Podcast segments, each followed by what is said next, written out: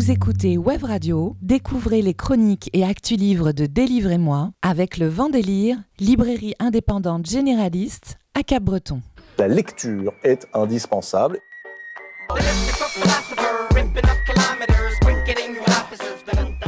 Délivrez-moi les coups de cœur livres de Web Radio, présentés par Blanche, Alexandre, Antoine et Élise, tous les jeudis à 17h, rediffusion le dimanche à 11h. Je vais vous lire quelque chose et vous me direz ce que vous en pensez. Salut à tous, Élise, très heureux de vous retrouver dans Délivrez-moi. C'est la reprise pour l'année 2024 de reprise en compagnie d'Alexandre et Antoine. Messieurs, bonjour. Salut. Salut. Froid aux mains, Antoine, Non, pour le petit coup de vélo sous la pluie? Il- Ça réchauffe le vélo et en plus euh, il fait pas froid même s'il pleut donc euh, il fait plus froid quand il fait soleil en fait. Alors pour cette reprise de Délivrez-moi, on vous gâte. Je pense qu'Alexandre est complètement accro à la radio et est en manque. Du coup, il vous chronique de C'est livres. ça, c'est ça. J'en pouvais plus. Et puis comme il voulait aussi monopoliser l'antenne, du coup, il nous a choisi euh, des musiques très très longues. Voilà, j'ai décidé que ça durerait une heure euh, pile. C'est c'est ma radio. Au sommaire, euh, Alexandre The Big Wall de Yogi Kamata Ku et Kunihiko Yokomizo. Ouais, c'est ça, c'est ça, c'est ça. Édition Presque. Paulsen. Ah, les deux, vous m'avez gâté. Euh, Low Reader aussi, le tome 3, la belle 619. Ouais. Beaucoup plus simple à dire en tout cas. Oui, c'est vrai. Et toi, Antoine, c'est la série de manga Demon Slayer de Koyo, euh, Koyoharu Gotoge Bravo. chez Panini. C'est magnifique. Ils sont magnifiques, j'en suis pas sûre. et en fin d'émission, comme toutes les semaines, agenda des rencontres littéraires dans le sud des Landes et au Pays Basque. Beaucoup de choses, puisque notamment se déroule ce week-end la- les nuits de la lecture. Donc euh, ce sera en fin d'émission. Allez, on va démarrer par euh, toi, Alexandre, et puis on terminera par toi, et puis on écoutera toi aujourd'hui. Tu commences par quel livre? Euh, The Big Wall. Allez, on t'écoute. Donc ça devient une habitude, presque un running gag, les catégories par genre, par lectorat ou autre dans les mangas. Et ben aujourd'hui je vais vous parler d'un manga de montagne. Oui oui, il faut croire que les japonais ont un petit truc avec l'alpinisme. Donc euh, la saga verticale de Shinichi Ishizuka chez Glénat, Ascension de Shinichi Sakamoto chez Delcourt, K l'ivresse des montagnes de Shiro Tosaki euh, et Jiro Taniguchi chez Kana, qui signe aussi l'incontournable Le Sommet des Dieux, toujours chez Kana, sans doute le plus connu de tous avec une renommée, un succès international. Le titre que je présente aujourd'hui est donc The Big Wall de Yoji Kamata, et, euh, qui est au dessin, et Kuniko Yokomizo au scénario, euh, dont la traduction vient d'être publiée aux éditions Guérin Paulsen, qui rentre dans cette catégorie bien particulière des mangas de montagne. Alors il s'agit d'un recueil de sept histoires courtes qui mettent en scène un certain Senju, qui, en plus d'être un grimpeur hors pair, est aussi guide de haute montagne, peintre et professeur. Alors toutes ces histoires sont tirées ou inspirées euh, du destin incroyable de Yasushi Yamanoi, un des plus grands ou le plus grand alpiniste japonais. Je ne m'y connais pas assez en alpinisme. Non, mais par contre, tu parles japonais couramment. J'ai l'impression tous les noms là qui. Il a bossé, il a bossé. J'ai bossé, j'ai bossé. Et donc, euh, c'est un alpiniste contemporain qui a reçu en 2021 le Piolet d'or pour l'ensemble de sa carrière, qui est apparemment une très grande, un truc très prestigieux en alpinisme. Alors, je vous tease un peu euh, la première histoire qui se conclut euh, et qui referme le manga dans la toute dernière histoire. Senju va être mandaté pour retrouver les effets personnels d'un jeune homme de 25 ans, fils illégitime d'un homme de pouvoir qui a disparu sur les pentes de l'Everest. C'est la première fois euh, qu'il retourne sur l'Everest depuis un drame qu'il a vécu trois ans plus tôt, où lors d'une tentative d'ascension avec le grand alpiniste Fukada, la montagne décidera de le faire revenir seul. Hanté par ses démons, il va comprendre qu'il n'a pas d'autre choix que d'accepter cette mission et de dépasser son traumatisme. Alors ce manga nous plonge dans un milieu extrême, celui de la haute montagne, de l'hiver himalayen, univers passionnant et mystérieux où des hommes portés par des convictions ou des motivations qui nous dépassent sont prêts à défier la mort en permanence pour atteindre des sommets. Cette passion et cet engagement euh, sans concession pour cette discipline transpirent dans ce manga, où chaque décision peut faire tout renverser. Chaque petite histoire est palpitante, pleine d'humanité, et chaque personnage qu'on rencontre à travers ce récit a une motivation particulière pour se confronter à la montagne. Ce qui est intéressant, c'est que Yasushi Yamanoi a partagé ses souvenirs, ses anecdotes, mais aussi son savoir-faire technique pour que les descriptions, les actions et les émotions soient retranscrites de manière réaliste. Je sais pas comment Yasushi euh, Yamanoi est dans la vie, mais s'il est comme Senju, Senju, bah, autant dire que les émotions sont très intérieures. c'est peut-être le seul défaut, si on peut se dire, que j'ai trouvé à ce manga. Senju, c'est une machine, au sens propre comme au figuré pas euh, une seule mauvaise prise de décision, pas un pas de travers, il est capable de faire des choses qui paraissent surhumaines par rapport aux autres grimpeurs euh, de l'histoire. C'est certainement aussi pour ça qu'il a eu le piolet d'or. Je remets euh, pas du tout en question le fait qu'il soit un alpiniste hors norme. S'il te plaît, on va recevoir des milliers de mails. Mais il est aussi très peu expressif, tout le temps dans la retenue, il est peut-être très japonais finalement. il est quand même euh, super attachant et on croise les doigts à chaque page pour qu'il finisse, par s'en sortir. Alors au niveau du dessin, comme d'habitude, c'est du manga, mais là c'est du manga que j'aime, euh, peut-être plus à l'ancienne entre guillemets, plus proche de ce qui se fait en franco-belge aussi. En tout cas, ça me parle beaucoup, euh, plus que les publications plus récentes dont tu nous parleras tout à l'heure. on est entre du Naoki Urasawa et du Taniguchi pour ceux qui voient. L'édition en elle-même est très sympa, tout en noir et blanc forcément, et, dans le sens de lecture originale, le format est un peu plus grand que les mangas classiques, même format que les premiers Last Man. Euh, le papier est un peu plus épais aussi, ce qui rajoute du confort à la lecture. C'est un bel ouvrage qui m'a encore séduit grâce à sa couverture. Un thème ultra intéressant car vraiment très loin de mon canapé très douillet. Euh, c'est une, prise de euh, une prise de risque minimum pour une aventure au maximum. Je vous le conseille donc, même si vous n'y connaissez rien en alpinisme. et si vous n'avez jamais lu de manga non plus, c'est un très beau tome pour commencer. C'est un tome unique qui est sorti le 19 octobre dernier chez Paul Sen-Guérin au prix de 20 euros. Et donc les éditions Paulsen font du manga Eh ben écoute, euh, oui. c'est en tout cas le seul euh, pour l'instant. Et il hum, y a des femmes dans ces histoires? Oui, totalement. Ah, merci. Parce que ça respirait beaucoup de masculinité. Non, non, non, il y, a des femmes, bien sûr. Déjà, il y a la montagne. merci Antoine. Ça t'a donné envie de le lire, toi qui oui, affectionne les mangas Déjà, j'ai beaucoup aimé la couverture aussi. Bon, bah voilà, le prêt est en cours. C'est très joli, ça a l'air très, très chouette. Bien, on retrouve Antoine dans quelques instants pour la série de manga Demon Slayer. D'abord une pause en musique avec ton premier choix, Alexandre. Mhm. Euh, donc on essaye toujours de trouver des, titres de musique qui ont un petit lien avec nos chroniques. Bon, celui-ci s'appelle Montagne, je vais pas poser beaucoup de questions. c'est le groupe qui s'appelle Montagne. Ah, c'est le groupe qui s'appelle Montagne et la chanson c'est Pierrac. Exactement. Alors je sais plus comment j'ai découvert ce, ce, groupe ou cet artiste, parce que je sais pas combien ils sont, qui du coup porte bien son nom par rapport euh, à cette chronique. Euh, j'ai choisi ce morceau parce qu'il représente assez bien le mood du manga. Euh, plein de petits moments différents, des grandes balades semées d'embûches. De la rage, de l'apaisement. Exactement, et des moments planants. Bref, c'est un morceau qui ferait une bonne BO pour ce manga. Alors je précise que le morceau original fait 8 minutes. Oui, j'ai pas fait attention à ça. que j'ai fait une petite coupure artistique. J'espère que vous ne m'en voudrez pas. Si vous voulez la version longue, elle est disponible en ligne. Et là, donc, c'est un extrait de Pierrac Montagne.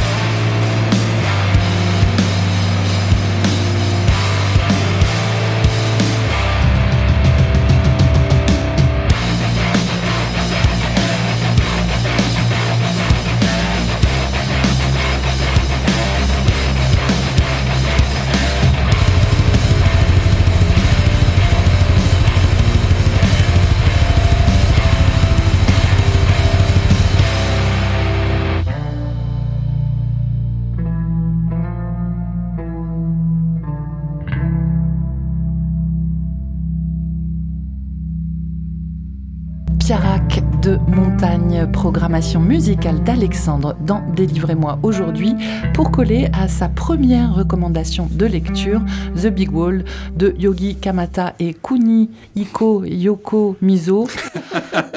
je ne sais même pas pourquoi je m'affiche aux éditions Paul bien. Faudrait qu'on fasse un petit jeu en fait où à partir du moment c'est des noms japonais et je pense que mon cerveau n'est pas configuré pour. En fait, on, se dit ce que je dis de et vous annoncez les noms. Bref, donc cette lecture, chouette, manga, montagne. Euh, et donc on enchaîne avec le deuxième coup de cœur. Cette fois-ci, c'est Antoine, qui, vous le connaissez maintenant, ne recommande pas un manga toujours, mais des séries. Bah oui. Et là, c'est Demon Slayer. et je ne prononcerai pas le nom de l'auteur. Ok. Et euh, d'ailleurs, Demon Slayer en japonais, ça se dit Kimetsu no Yaiba. et c'est dessiné par Koyoharu Gotoge. Euh, je fais une petite dédicace à Martin, notre euh, notre apprenti de web radio, parce que c'est un peu pour lui que je fais cette chronique, puisqu'il est fan de cette série. Et euh, Demon Slayer en France est devenu un méga phénomène de société. Euh, c'est carrément même le shonen d'une génération. Ça a balayé des, des, dinosaures comme Naruto, Bleach ou autre One Piece.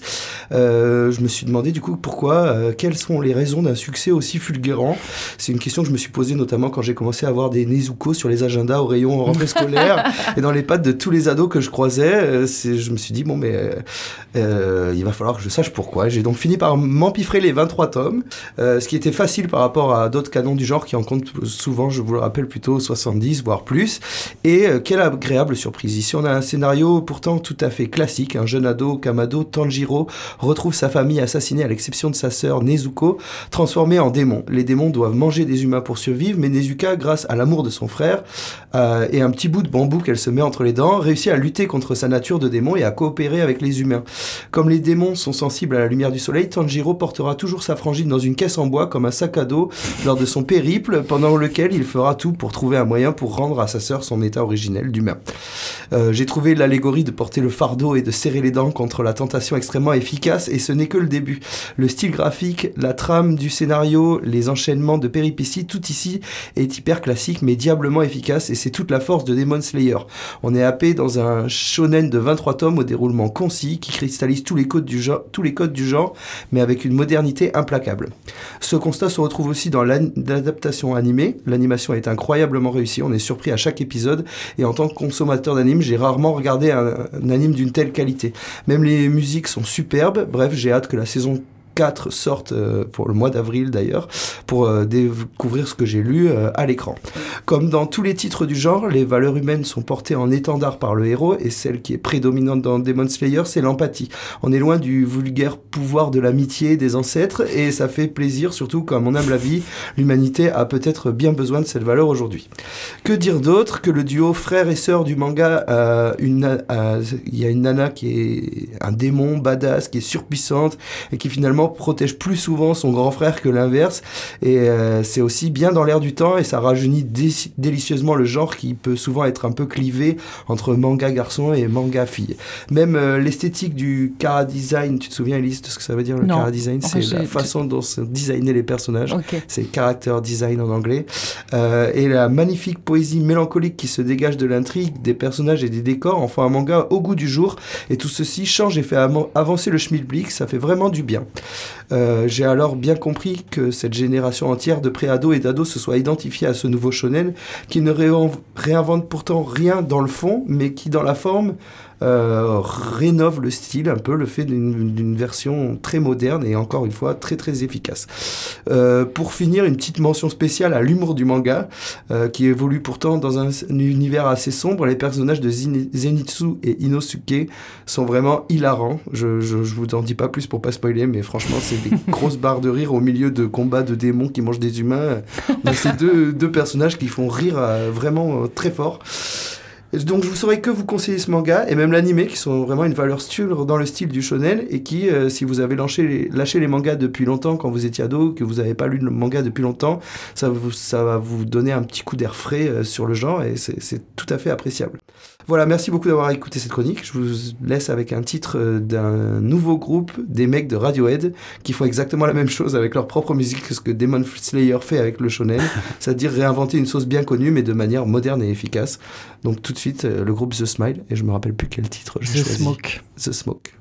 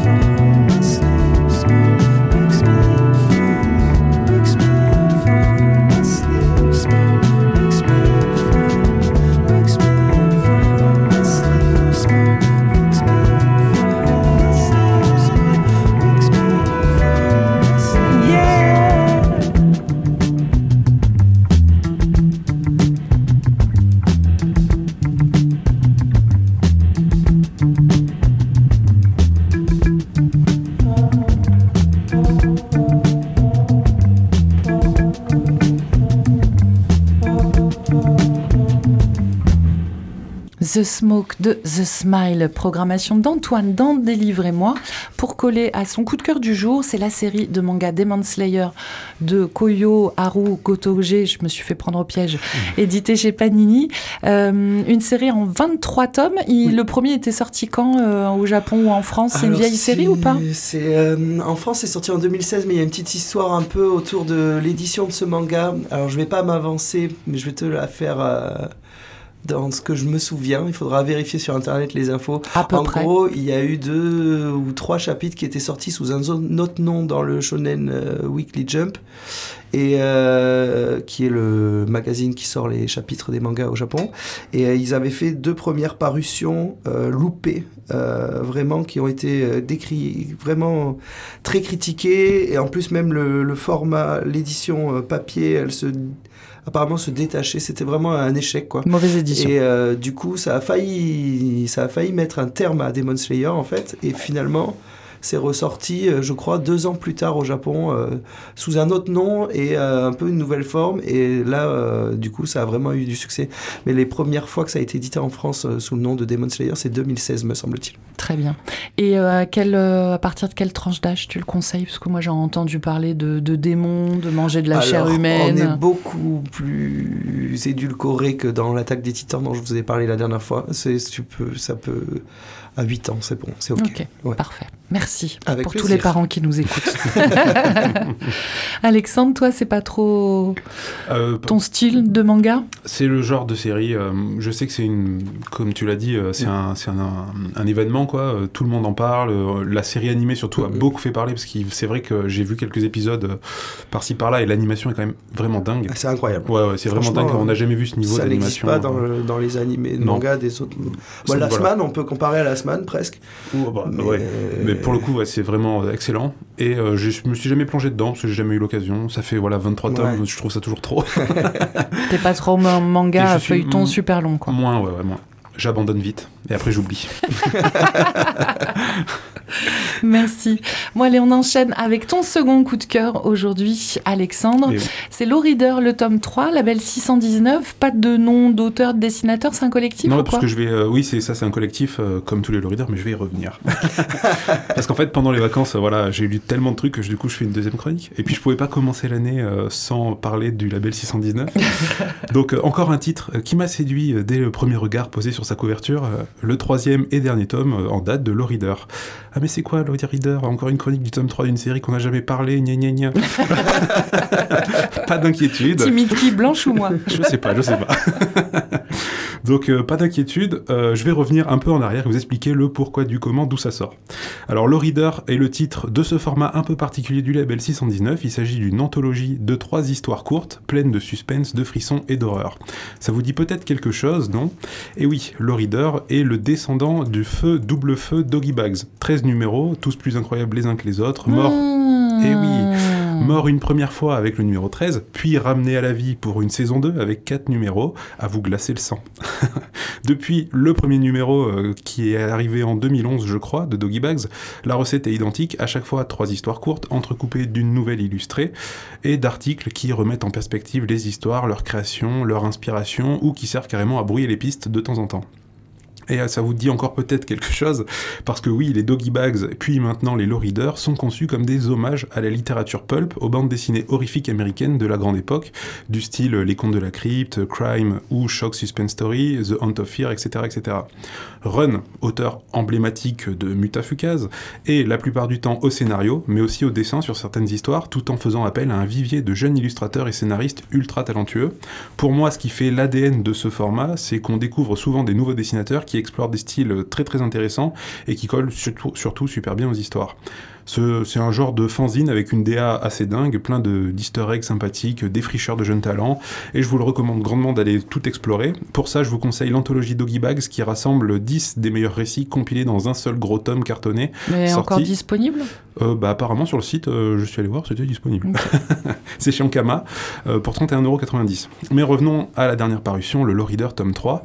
Euh, L'avantage des Low Reader par rapport aux Doggy Bags, c'est mon avis, mais c'est que j'ai l'impression qu'il y a plus de possibilités, ça semble plus grand, plus ouvert, on peut aborder plus de sujets. Sur la couverture de celui-ci, il y a une jeune femme qui regarde son téléphone, horrifiée par ce qu'elle voit. Elle saigne des yeux et du nez, elle a plein de stickers assez horribles collés sur le visage, du style un Teletubbies mort, Sonic le hérisson avec les yeux noirs et la pupille rouge, ou encore la tête de Michael Jackson, pas dans sa meilleure période, qui nous fait bien flipper. Bref, ça a pas l'air d'être la joie. On aura donc le droit à trois histoires dans celui-ci. La première, Red Room, de Run et Petit Rapace, l'auteur du très bon titre Slum Kids, que j'ai déjà chroniqué dans l'émission. D'ailleurs, petite anecdote, je sors de la chronique, mais euh, pendant les vacances, je vaquais dans les rayons de bande dessinée, c'est ce que j'adore faire dans la vie, d'une grande enseigne culturelle, et quelle ne fut pas ma surprise de tomber euh, sur Slum Kids en plein milieu du rayon jeunesse, entre les Sisters et Super Mario. Alors, euh, Ça, c'est de la bonne librairie, ça. Exactement, vous pourrez remercier le libraire entre grosses guillemets euh, malicieux ou tout simplement inconscient pour le traumatisme sur vos enfants. Gens qui vont feuilleter ça tranquillement. Pour ne pas dire incompétent. Exactement. Encore une bonne raison de vous rappeler que vos librairies indépendantes sont quand même vachement mieux. Donc la deuxième histoire, ça s'appelle Salamon Testament Tuma de Run, toujours au scénario, et Rours au dessin. Et enfin, la dernière, Red Pill by, by j'allais dire, de Pivoine, pardon, au scénario et au dessin. Alors on devine assez facilement le thème de ce tome, euh, et c'est marqué sur la couverture, monsieur, des histoires étranges de l'ère du numérique. Je ne vais pas revenir en détail sur chaque histoire, mais globalement j'ai adoré. Euh, j'ai eu cette même sensation qu'en 2012 quand j'ai découvert Doggy Bags avec l'extrait qui était distribué au Festival d'Angoulême de la même année, euh, de la découverte de dessinateurs, des histoires bien ficelées, comme des mini courts-métrages intenses et surprenants, vraiment un très bon numéro, mais je vous laisserai faire votre propre avis. J'ai quand même noté un petit truc euh, qui est quand même très différent par rapport aux autres tomes et pas, le, et pas des moindres. Ce tome est réalisé en partenariat avec le podcast Distorsion. Alors je ne connaissais pas du tout. C'est un podcast qui parle d'histoires étranges de l'ère du numérique donc, et où euh, les deux animateurs, Émile et Sébastien, reviennent dans, ce, dans cette BD sur des affaires de true crime, enfin dans le podcast pardon, sur des affaires de true crime, de disparition, de conspiration et autres en lien avec le numérique. J'ai pris beaucoup de plaisir d'ailleurs à écouter euh, quelques épisodes après ma lecture et je vais définitivement continuer à les suivre avec leur joli accent québécois. Ils interviennent dans ce tome-là, un peu comme la sorcière dans, les contes de la crypte, à la fin des histoires pour débriefer, euh, un peu comme ils font dans leur podcast. C'est donc une très belle découverte, ce tome de fait, euh, il se fait tranquillement sa place dans mon top 3 euh, Reader et Doggy Bags confondus, et je vous le recommande chaudement. Il est disponible chez Rue de Sèvres au label 619 pour 14,90€ et il me semble avoir vu qu'un tome 4 serait déjà sur les rails pour le mois d'avril. Je l'attends avec impatience. Je suis aussi très impatient de découvrir le Corner Label 619 au Festival d'Angoulême la semaine prochaine. Un stand rien qu'à eux, ça va être vraiment fou. D'ailleurs, si vous n'avez pas la chance d'y aller, bah, abonnez-vous à notre compte Instagram parce que je vais poster plein plein de photos. Cool. Euh, et, d'ailleurs, le changement aussi, c'est que les Doggy Bags, ils étaient sortis euh, chez le Label 619, qui était une collection des éditions Ankama, et désormais, c'est une collection des Rues de Sèvres. Ouais, Rue de Sèvres. Alors, je sais pas si le nom, euh, le changement de nom vient de ça, ou si c'est parce que justement, comme je le disais, ils veulent un peu élargir. que c'est encore différent c'est un peu différent. Et euh, là, il y a un espèce de corbeau dans le fond qui est euh, censé être un peu comme la sorcière du conte de la crypte. C'est lui qui raconte les histoires, tout ça. Très bien. Bon, bah merci Alexandre. Et euh, pour en pause musicale avant l'agenda, pour coller à ça, tu nous as choisi The Toxic Avenger. Ouais bien cordialement. Exactement. Alors je vais vous expliquer mon raisonnement pour que ça soit clair. le générique de Distorsion, le podcast, m'a fait penser à la BO du film Mutafukaz, mais comme j'ai pas le droit de mettre des BO de films, euh, j'ai pensé du coup. On, va se révolter d'ailleurs en 2024. Alors là, on, on, prononce les, les japonais si on a le droit au BO. Alors, je veux pas, je veux pas vous interdire les BO. Par contre, y recourir systématiquement, c'est non. Ah oui, bon, bah, Et là, c'était suite à des semaines sans fin où il y avait des BO. On veut des, bon, on veut des quotas alors Parce qu'on a fait que deux semaines avec des BO. Donc non, combien, pas vrai. combien de, il y avait un mois et demi. Et pour le coup, la BO de Mutafukaz est juste magnifique, fallait le faire. C'est vrai, c'est vrai. Bah écoute, tant pis, on l'écoutera la prochaine fois. Que je parlerai de Mutafukaz tome 3 qui, je pense, devrait sortir un de ces jours. euh, du coup, ça m'a fait penser euh, à la BO de Mutafukaz et donc euh, elle a été faite par. Euh, quelques morceaux étaient faits par The Toxic Avenger et je me suis dit, bah tiens, mais qu'est-ce qu'il a fait depuis? Et du coup, je suis tombé sur les derniers albums qu'il a fait et il a fait ça et j'ai trouvé ça vraiment cool donc je me suis dit, bah voilà. Allez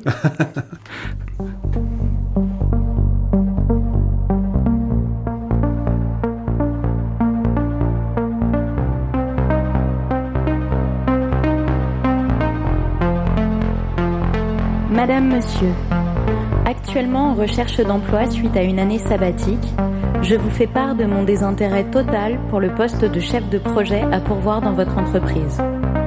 Pour moi, c'est plus qu'un rêve de travailler dans une entreprise dont je n'ai jamais entendu parler comme la vôtre. Vous trouverez en pièce jointe mon CV, dans lequel je me suis inventé des expériences, ainsi qu'une année sabbatique qui était en fait une année où j'ai vécu en jogging parce que j'ai fait un burn-out carabiné dont je n'arrive pas à me sortir. La raison pour laquelle je candidate est simple. J'arrive en fin de droit et je n'aurai bientôt plus d'argent ni d'appartement. J'ai de nombreux impayés et je me nourris exclusivement de fromage blanc que j'achète chez Aldi. Dans mon appartement mal isolé, je ne mets plus de chauffage parce que c'est trop cher et je squatte le wifi de mes voisins.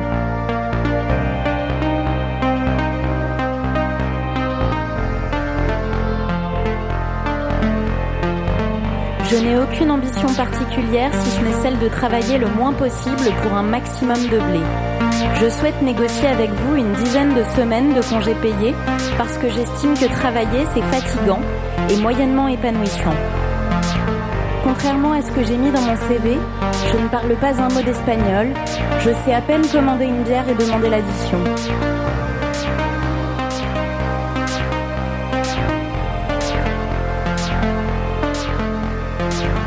La dimension humaine de votre entreprise m'angoisse fortement. En général, quand on met dans une annonce que les qualités humaines sont primordiales, cela signifie que les salaires sont très faibles et le management violent. J'ai hâte de démarrer chaque jour de la semaine en prenant le métro pendant trois quarts d'heure, dans le doux parfum de sueur, d'ail et de goudron. Je me languis de découvrir mes nouveaux collègues avec qui je m'efforcerai de parler politique sur des sujets clivants comme le burkini, l'immigration ou le talent relatif, les gens.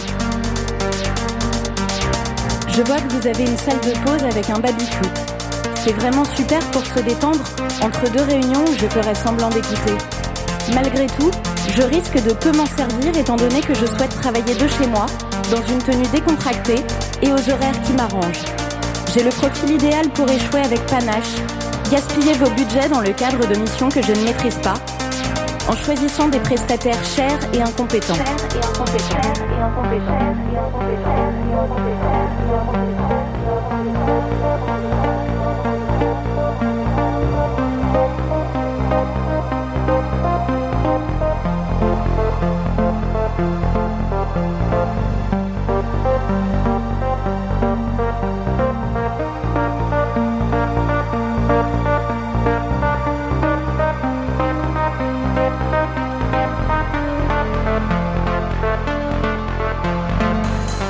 ne compte pas spécialement venir à votre séminaire d'entreprise. Je me ferai porter pâle parce que je n'ai pas très envie de passer 72 heures avec Bernard de la Conta.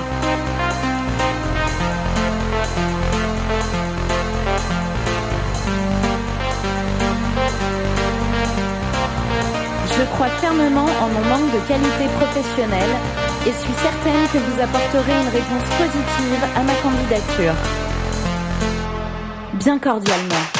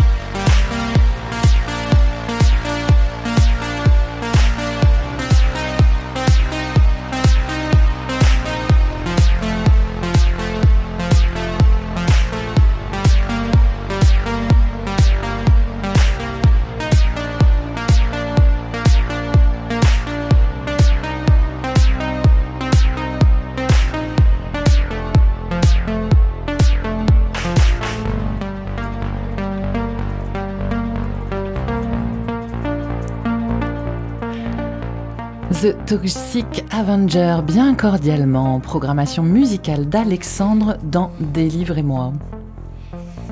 Allez, on clôture cette émission avec un agenda des rencontres euh, littéraires, avec euh, pas mal de propositions, puisque se déroule ce week-end la huitième édition des Nuits de la Lecture. Donc c'est organisé par la troisième fois par le Centre national du livre sur proposition du ministère de la Culture.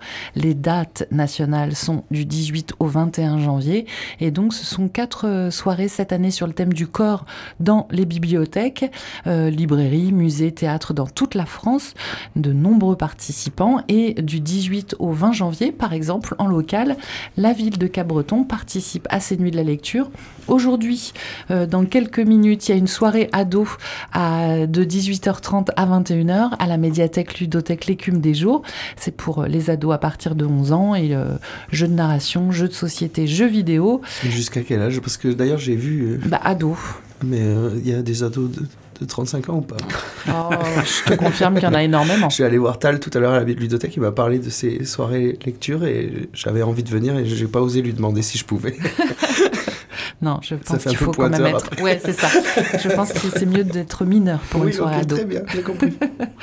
Donc ce soir, soirée ado. Également ce soir, dans le cadre des nuits de la lecture, lecture musicale de Free Queens, le roman de Marin Ledin, avec Marin Ledin et l'harpiste Frédéric Gouachon. C'est à 19h à la salle Océane du Casino municipal de Cabreton. Alors le roman Free Queens, je vais pas vous en reparler. C'est un polar sorti par Marin Ledin l'an dernier aux éditions euh, Gallimard dans la collection Série Noire. Vous pouvez retrouver en podcast la chronique du livre, son interview.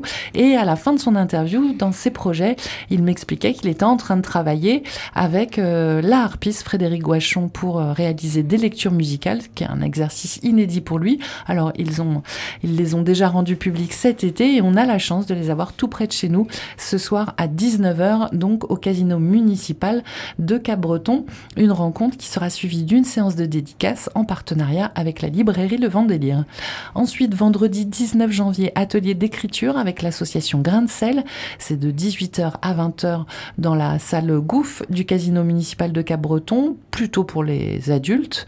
Euh, lecture en scène ensuite, toujours euh, à la même date c'est animé par Marie Cardin avec les associations locales à 20h30 à la salle Océane du Casino municipal, également pour les adultes. Donc le principe, c'est que vous disposez trois minutes sur scène pour partager avec le public un texte tiré d'un roman, d'une poésie, d'une pièce de théâtre ou encore d'une correspondance, donc euh, des lectures partagées.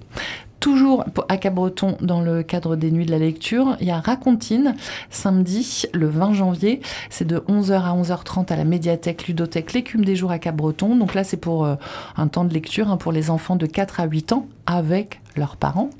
Ensuite, euh, Spécial Burke, toujours samedi, c'est par la compagnie Monde à part avec Frédéric David et la complicité de Yann Lefer à la guitare. C'est à 15h30 à la salle phare du casino municipal et donc plutôt pour les enfants à partir de 6 ans. Euh, entrée libre dans la limite des places disponibles.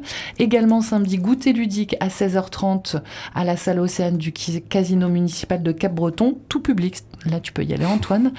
Euh, et, c'est au profit de l'association des parents d'élèves de l'école Saint-Exupéry. Veillez pyjama, toujours samedi à 18h à la salle phare du casino municipal. Je trouve ça hyper sympa l'idée. C'est pour les enfants à partir de 6 ans. Ils ont le droit de venir en pyjama avec des doudous, des oreillers pour venir écouter des histoires dans le noir. Voilà. Et ensuite, la nuit des lectures se déroule également à Souston. Euh, du 17 au 21 janvier, il y a le Getty Challenge. Donc là, c'est plusieurs rendez-vous euh, du 17 au 21 janvier euh, autour des œuvres du musée numérique Microfolie. Vous êtes invité à recréer un tableau et à vous prendre en photo. Il y a des vêtements accessoires prêtés par l'association Voisinage qui sont à votre disposition. Et il y a un diaporama qui sera créé afin de voir tous les challenges après, à la fin du challenge. vendredi, euh, euh, samedi 20 janvier, il y a un spectacle aussi, casting sportif par la compagnie La Marge Rousse. C'est à 10h30 pour les enfants, vu l'horaire, vous en doutez. C'est à la médiathèque de Souston et c'est sur inscription. Et puis, euh, et puis voilà pour ces nuits de la lecture de ce week-end à Cap-Breton ouais, et à Soustan. Il y a pas mal de choses. Et puis diversifier aussi pour redonner le goût de la lecture à toutes ces générations. Pour redonner le goût de la lecture à toutes ces générations aussi, il faut les prendre au berceau. Et pour ça, c'est possible le samedi 27 janvier, séance de bébé lecteur à 11h à la médiathèque ludothèque L'écume des jours à Cap-Breton. C'est pour les 0-3 ans. Découverte de l'objet livre euh, avec des comptines, des chansons et des jeux de doigts pour les initier au plaisir de la lecture. C'est en présence des parents, évidemment. hein. Vous déposez pas vos pas enfants pour aller au troquet du coin. Mais c'est sympa à vivre avec ses enfants en plus. Et donc c'est gratuit sur réservation au 05 58 72 21 61. Ensuite, euh, samedi 27 janvier à 15h30 à la médiathèque L'écume des jours à Cabreton, euh, rencontre exceptionnelle avec deux grands noms du polar français. Je m'explique. Hervé Lecor vient euh, parler de son nouveau roman qui, après nous vivrait, paru aux éditions Rivage, donc grand nom du polar français. On a vraiment la chance de l'avoir sur le territoire. Et cette rencontre, eh bien, elle sera animée par Marin Ledin, donc euh, fabuleux auteur de polar, euh, publié parmi les derniers euh, chez Gallimard. C'est une rencontre de la librairie Le Vendélire en partenariat avec la médiathèque L'écume des jours. Et évidemment, en fin de rencontre, ce samedi 27 janvier, eh bien, il y aura une séance de dédicace. Ensuite, la romancière Elisa Choix du Sapin est en tournée dans toute la France, dont le sud-ouest. Elle sera notamment le mardi 30 janvier à 19h à la librairie Le Vendélire de Cap-Breton. Donc elle vient pour parler de son nouveau roman, Le vieil incendie, paru euh, l'été dernier aux éditions Zoé, roman qui a remporté le prix Vepler Fondation La Poste. Et l'autrice sera aussi le lendemain au Pays Basque à la librairie chez Simone, quartier Saint-Esprit à Bayonne, à partir de 19h. Et ce sont deux rencontres organisées en partenariat avec l'INA, l'association des librairies indépendantes en Nouvelle-Aquitaine. Et puis enfin, euh, vendredi 2 février, si vous souhaitiez participer à la, lui- à la nuit des livres Harry Potter, je vais y arriver, à partir de 19h à la librairie Goyen, eh bien, ça ne sera pas possible car c'est déjà complet. C'est dingue en fait que cette saga, elle n'en finisse Ouais, pas ouais, de, de retentir. déchaîner les foules. Ouais. Vous l'avez lu et aimé, vous? Oui. Euh, moi, j'ai commencé à le lire vers euh, 11 ans et j'ai arrêté au tome 5. Tout d'un coup, j'ai trouvé ça genre euh, insipide, quoi. Alors que j'avais adoré euh, quand j'étais gamin. Et euh, je sais pas si c'est passé l'âge ou si c'est le, la narration qui se qui s'essouffle au fil des tomes.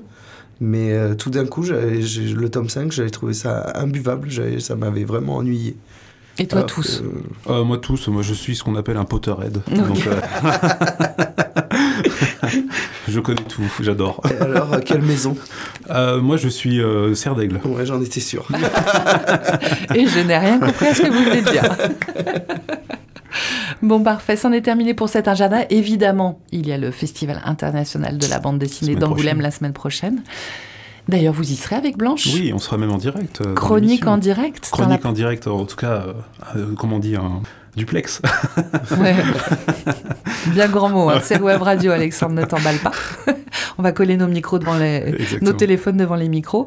Mais en tout cas, on vous aura tous les deux en direct pour Ouais. avoir vos, votre ressenti de cette édition du Festival international de la bande dessinée d'Angoulême. Des lectures euh, en cours dont tu veux nous parler, dont tu parleras prochainement, Antoine? Moi, je viens de découvrir un manga qui est sorti il n'y a pas très longtemps qui s'appelle euh, Shangri-La Frontière Hmm. et qui vient, qui est une adaptation. Qui est- à la base, c'est un roman qui a été adapté en manga et euh, c'est vraiment très chouette. Mais je vous en parlerai bientôt. Voilà. Parfait. Et toi, Euh, Alexandre Oui, moi j'ai plusieurs choses. Donc euh, déjà Akane Banashi, le tome sur le, le tome n'importe quoi, le manga sur le Rakugo que je vous ai parlé dans une chronique précédente. Le tome 3 est sorti, c'est toujours aussi bien, donc je vous le conseille. J'ai aussi mis la main sur beaucoup de titres qui ont été sélectionnés en Angoulême. euh, et du coup c'est très cool. Et j'ai- lu celui qui me plaisait le plus, que en tout cas j'avais envie de lire le plus, qui s'appelle Le ciel dans la tête d'Antonio Altariba et Sergio Garcia Sanchez. Euh, Il parle japonais et espagnol. Hein, hein, c'est est- le, c'est le titre qui parle d'un, du voyage d'un enfant soldat euh, et de sa vie euh, entre l'Afrique et l'Europe. Euh, c'est un des titres qui est en sélection Angoulême, mais franchement, énorme claque, euh, graphiquement, histoire, tout. Je, franchement, si on avait qu'un à dire, je- le prix c'est celui-ci pour moi, pour le moment. Waouh, waouh, waouh, vraiment, j'ai, vraiment, j'ai adoré. hein. Vraiment, j'ai adoré. En, en tout cas, c'est noté. On, on va voir. euh, Ouais, ouais, j'ai vraiment adoré. Et euh, je voulais aussi parler de parce que j'ai eu la chance euh, de recevoir beaucoup en avance quand même ce bouquin. C'est Batman, cher détective. Euh, je voulais juste en dire un petit mot. Donc, il s'agit d'un comics assez atypique, car c'est euh, plutôt une histoire illustrée. En fait, c'est un recueil de toutes les couvertures alternatives de Batman, réalisées par Lee Bermero, l'artiste dont je vous parlais euh, dans la chronique de Noël, avec Batman Noël justement. Euh, en fait, c'est des couvertures qu'il a faites euh, indépendamment, mais qui, mises bout à bout, en fait, racontent une histoire. Et il a entrecoupé le tout euh, de lettres que reçoit Batman pour enrichir le propos et donner un vrai fil rouge à cette histoire. C'est en grand format, dans une édition qui est juste magnifique, qui fait ressortir à fond les illustrations. Bref, c'est un très beau livre qui s'adresse plutôt aux fans de Libermero. je te confirme. Hein.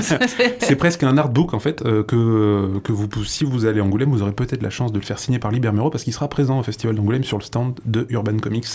Euh, c'est un bouquin qui, coûte, euh, qui va coûter 19 euros et qui sera disponible le 26, donc pour l'ouverture du Festival d'Angoulême. Waouh Impeccable. Eh bien, merci de nous l'avoir signalé. Merci beaucoup à tous les deux pour cette émission. Euh, si vous avez pris cette émission en cours de route, eh bien, pas de panique. Rediffusion dimanche à 11h. Podcast en ligne aussi dimanche. Et puis, tous les épisodes sont toujours disponibles sur webradio.fm. On vous retrouve la semaine prochaine avec Alexandre et Blanche, donc en, en direct d'Angoulême. Et puis, euh, et puis bah, moi, comme toute seule, comme une pauvre malheureuse dans le studio. Non, j'ai des, là par la pensée. des invités. Ah, bah voilà, c'est encore mieux. Allez, on a hâte. D'ici là, portez-vous bien, lisez bien et à la semaine prochaine. Ciao. Ciao. Ciao. C'était Délivrez-moi avec le vent délire, librairie indépendante généraliste à Cabreton. Rediffusion dimanche à 11h, prochain rendez-vous jeudi à 17h.